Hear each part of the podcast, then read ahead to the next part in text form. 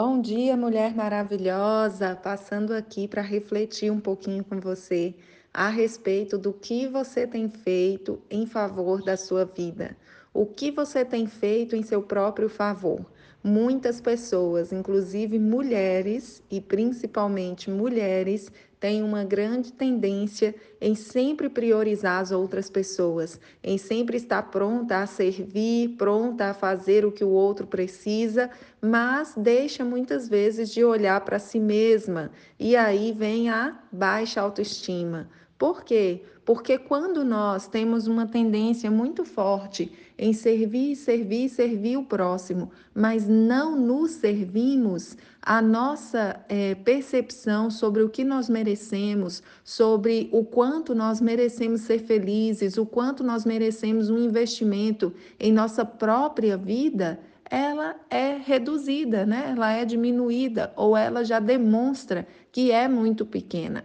Você quer ver uma análise disso? Quando você vê algo que você é, se interessa por comprar para você, qual é a percepção que você tem? Quais os pensamentos que vêm na sua mente quando você pensa em comprar algo para você? E quando você pensa em comprar para o outro? Será que você é, tem a coragem de investir em um presente para você mesma com um preço compatível ou até maior do que você tem coragem de investir em presentes para outras pessoas? Essa é a questão que nós devemos pensar.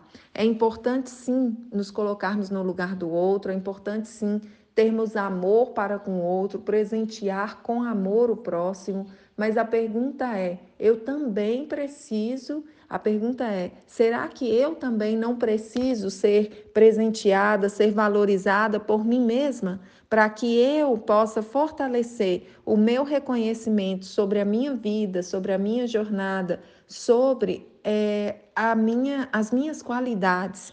Pense sobre isso nessa manhã. O quanto você tem tido disponibilidade para se presentear, para celebrar suas vitórias, celebrar seus avanços, para se parabenizar pelas conquistas que você tem tido. Muitas vezes nós ficamos muito presas em conquistar, em ir além, em avançar. E quando nós conquistamos algo, ao invés de, ao invés de celebrarmos, muitas vezes nós passamos a nos cobrar o próximo passo. Vamos olhar para nós com amor, com misericórdia, vamos olhar para nós com reconhecimento, sabe? Pelos nossos avanços, pela nossa jornada, por, pelo quanto nós temos aprendido e temos mudado as nossas atitudes. Vamos nos elogiar, vamos celebrar nossas conquistas, vamos nos presentear quando tivermos um avanço, quando tivermos é, algo que, que merece ser celebrado.